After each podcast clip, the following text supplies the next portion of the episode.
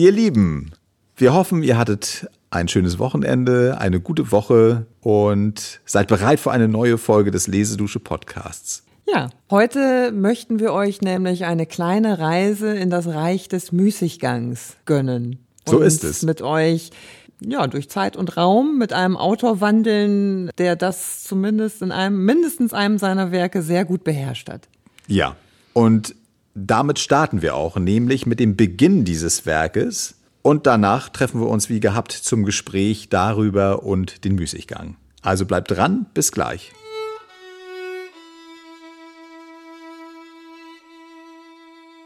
Da trat der Vater aus dem Hause.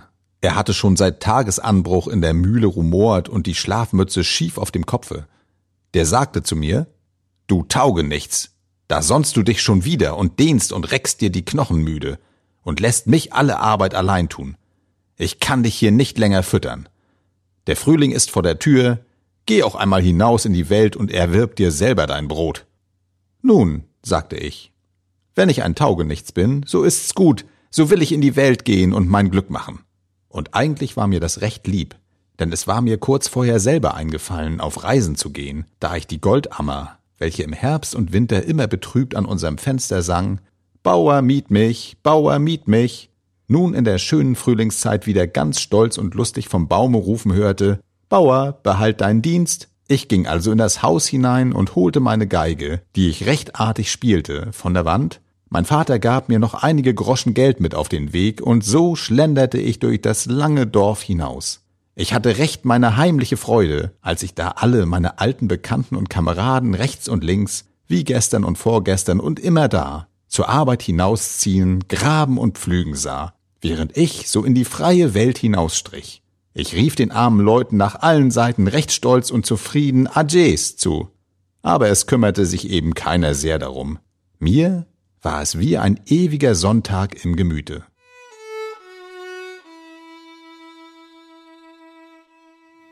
Ja, da sind wir wieder, fröhlich pfeifend, die Geige geschultert. Ja, man sieht's vor sich. Und einige haben es vielleicht schon erraten. Mit wem haben wir es denn hier zu tun? Ja, wir haben es mit einer Erzählung zu tun oder einer Novelle mit dem Titel Aus dem Leben eines Taugenichts von Josef Reihen von Eichendorff ja, verfasst. Genau.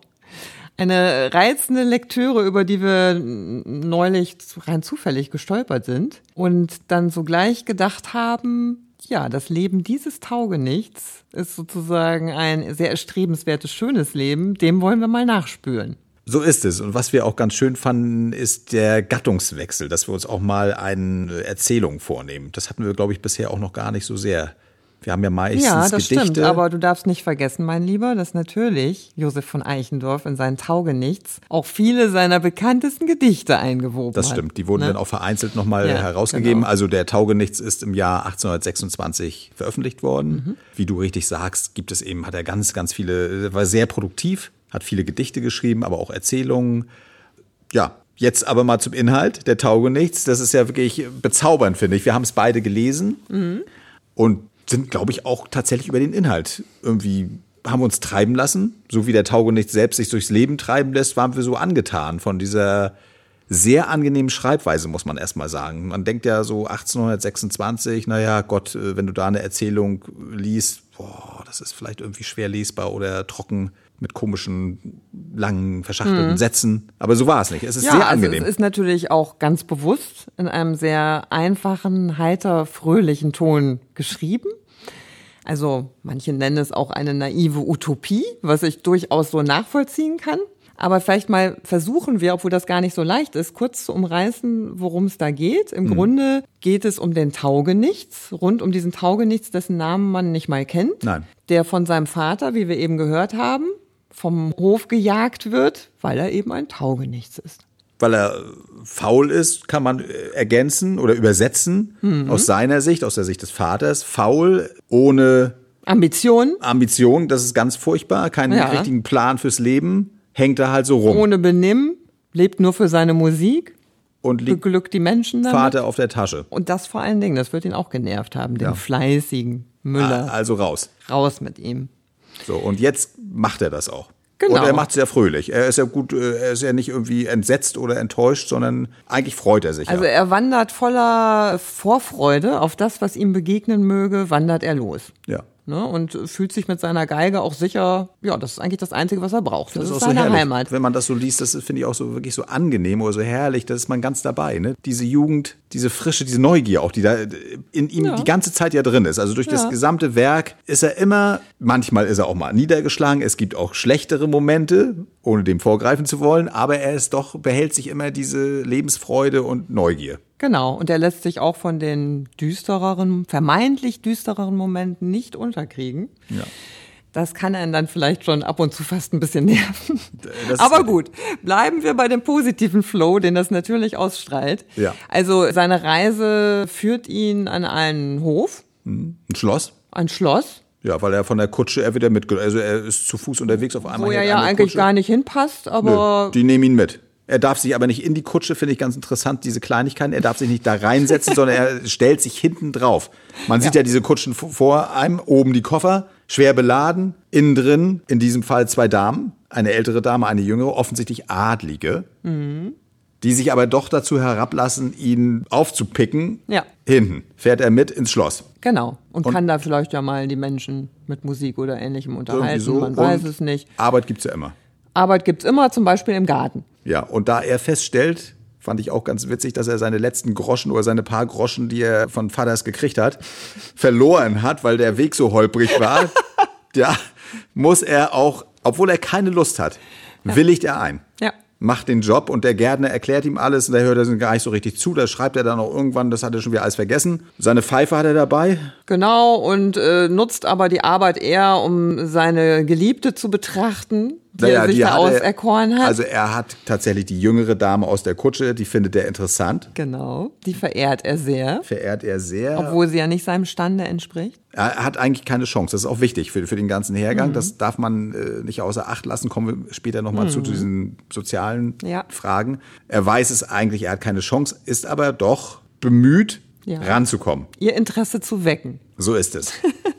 Das versucht er auch mit Blumen vor allen Dingen. Mit Blumen macht er das. Er, so, er ist Ja, da also er ganz. vers versucht die Seele anzusprechen. Also Ja. er versucht gar nicht erst aufzutrumpfen mit seinem Werdegang oder ähnlichen Dingen. Da gibt's ja auch nicht viel zu erzählen. hat er auch keins- sondern äh, mit der Schönheit des Lebens versucht er sie ja, zu beziehen. und ist da auch insgesamt ganz gut gelitten, glaube ich, da an Mhm. dem Schloss. Also er fällt nicht durch, dass man ihn gleich wieder Genau. rausprügelt, weil er faul ist, sondern er scheint es ganz gut hinzukriegen Mhm.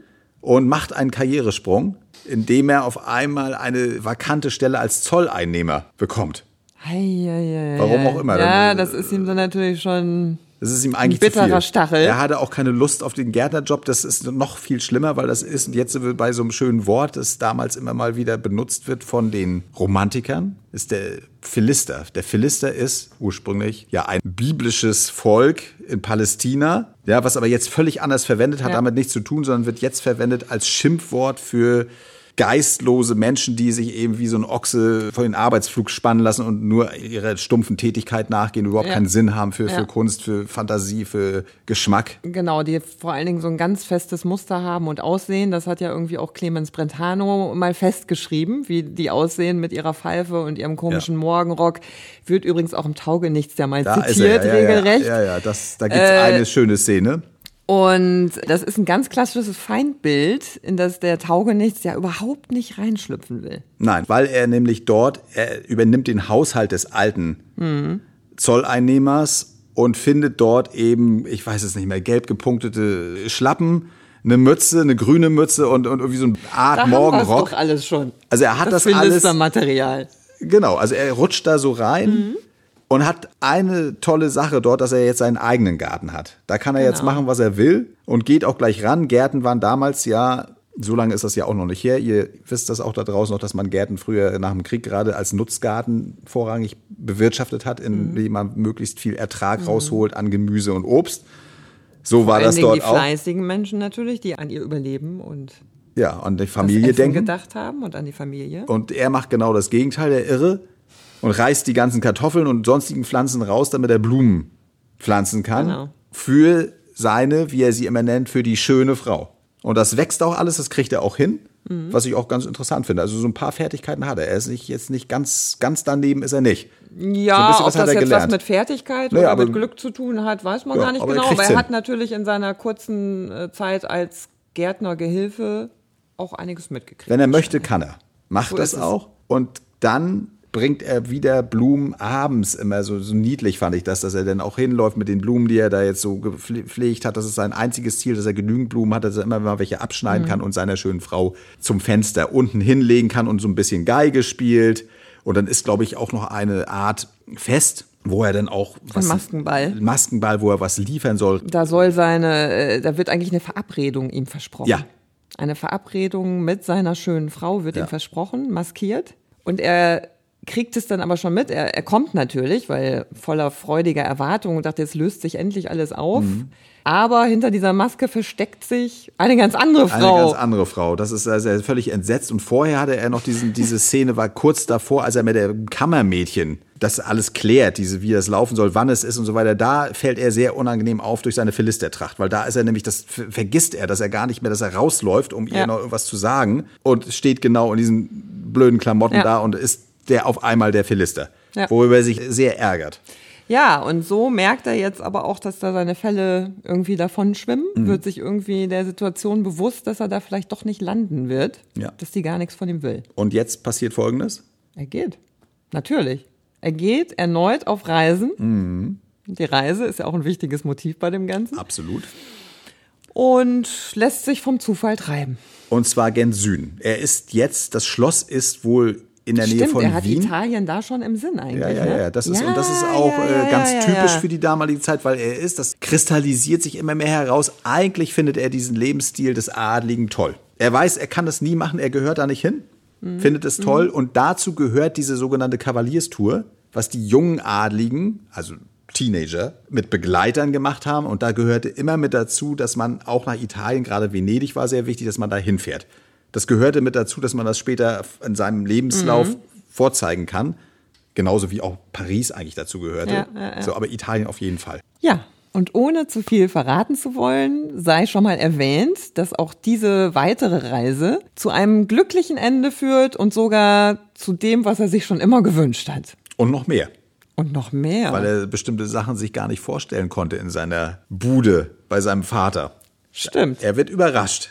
Mehr wollen wir nicht verraten, weil ihr könnt das auch im Netz lesen. Also der Text ja. ist verfügbar. Macht euch mal die, den Spaß, lest mal rein. Das lohnt sich auf jeden Fall. So, mhm. und wir gucken jetzt zusammen nochmal, das müssen wir ja nochmal machen, das ein bisschen einordnen. Fangen wir vielleicht mal mit dem Autor an. Mhm. Dieser Text, das hatte ich schon gesagt, ist 1826 gedruckt worden oder veröffentlicht ja. worden. Und er gilt als der Text, habe ich gelesen, äh, an dem Eichendorff die längste Zeit gearbeitet hat. Wo, ja, wo? also er hat an allen Texten sehr intensiv mhm. gearbeitet. Das ist sogar ein Merkmal von ihm, habe ich äh, in verschiedenen biografischen Arbeiten gelesen, mhm. dass er sich wirklich sehr viel Mühe und Sorgfalt für seine Themen genommen hat. Mhm. Ne? Also nach seinem sehr reichhaltigen lyrischen Schaffen glaubt man das ja gar ja. nicht. Da denkt man ja, das sprudelt nur so aus ihm heraus, weil man darf ja nicht vergessen, da kommen wir wohl noch zu, dass er ja auch noch nebenher gearbeitet ja, hat. Ja, nebenher ist gut. Ja. Und ja, sein Taugenichts, aber tatsächlich, die Geschichte des Taugenichts begann schon im Jahre 1817. Hm. Und da ist Bis dahin er, ist es zurückzuverfolgen, Tagebuchnotizen. Ja, also das ist ja dann schon ja, fast zehn Jahre, ne? muss man sagen, bis mhm. er dann wirklich das Licht der Welt erblickte.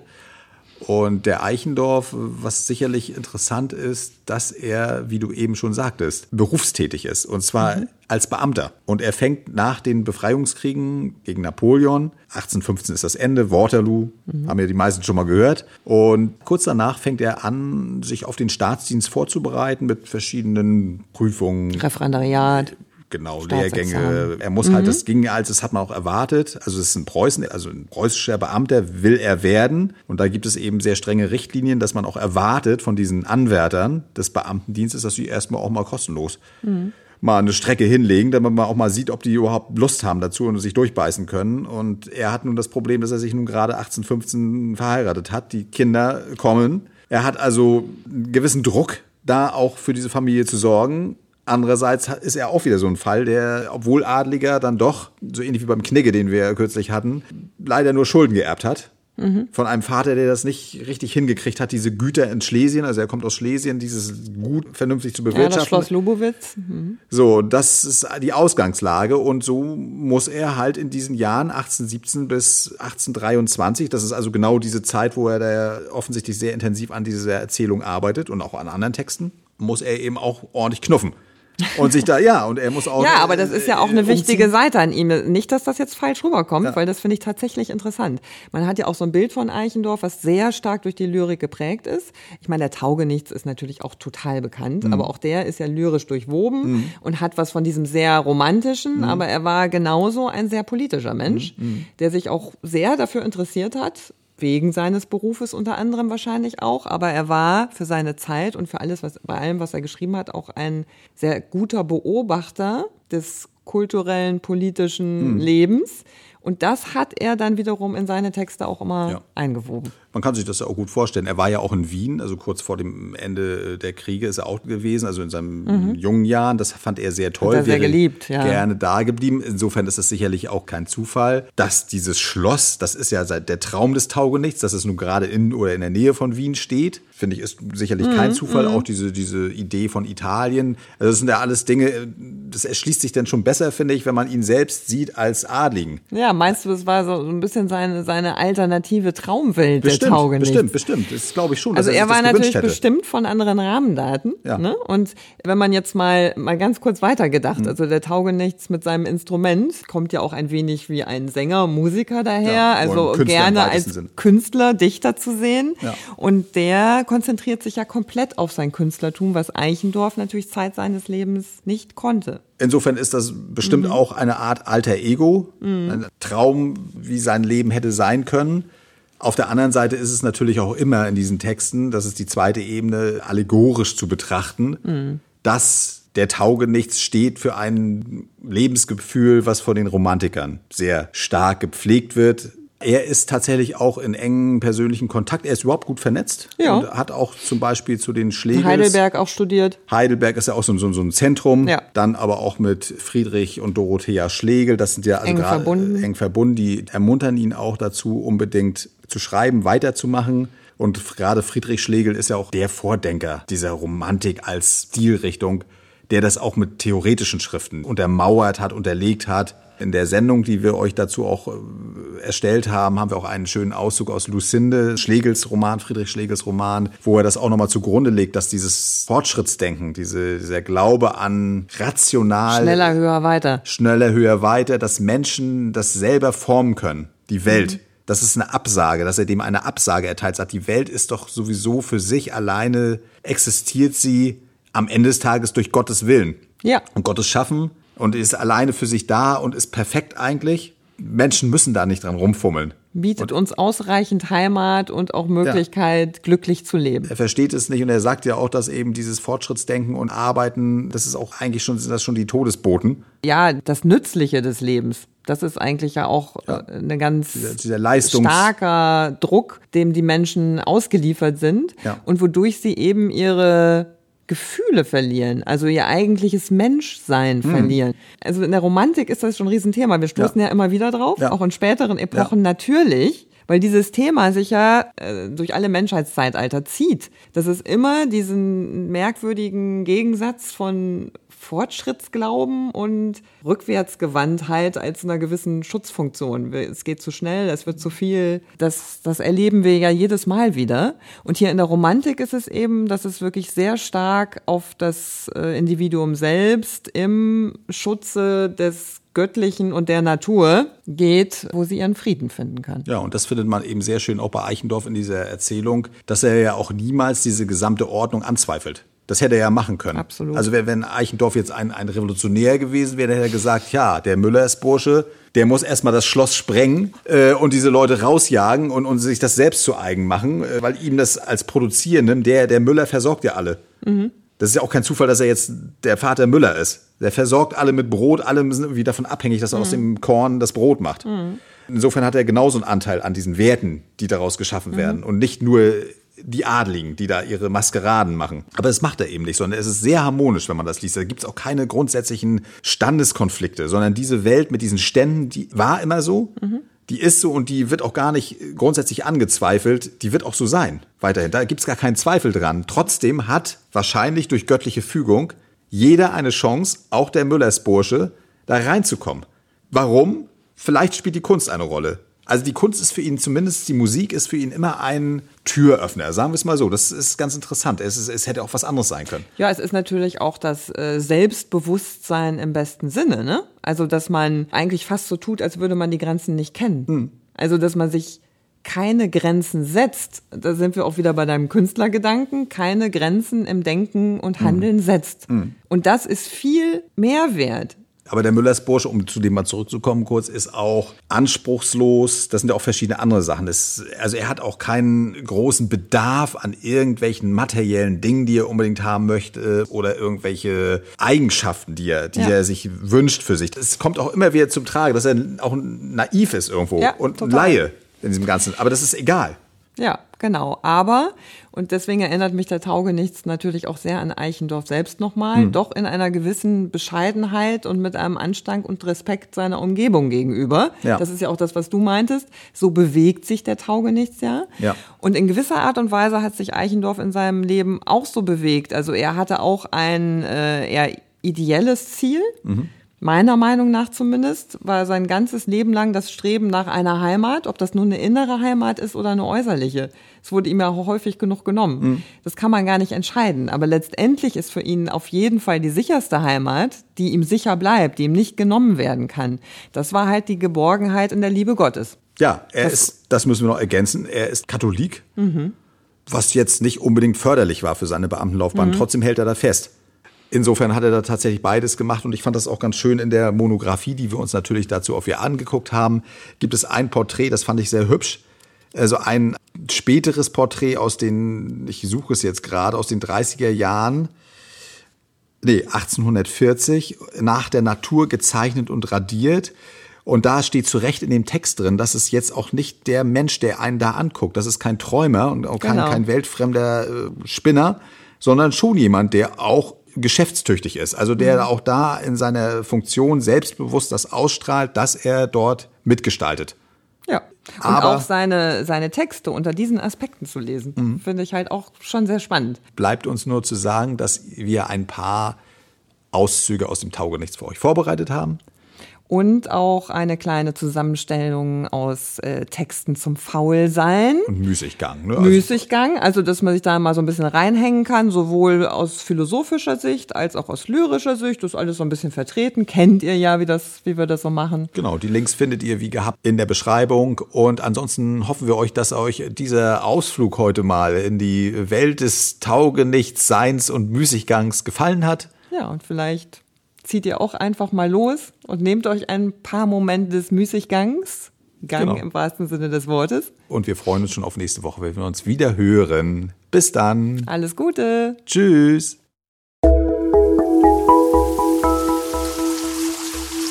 Lesedusche. Entdecke die wohltuende Wirkung des Lauschens.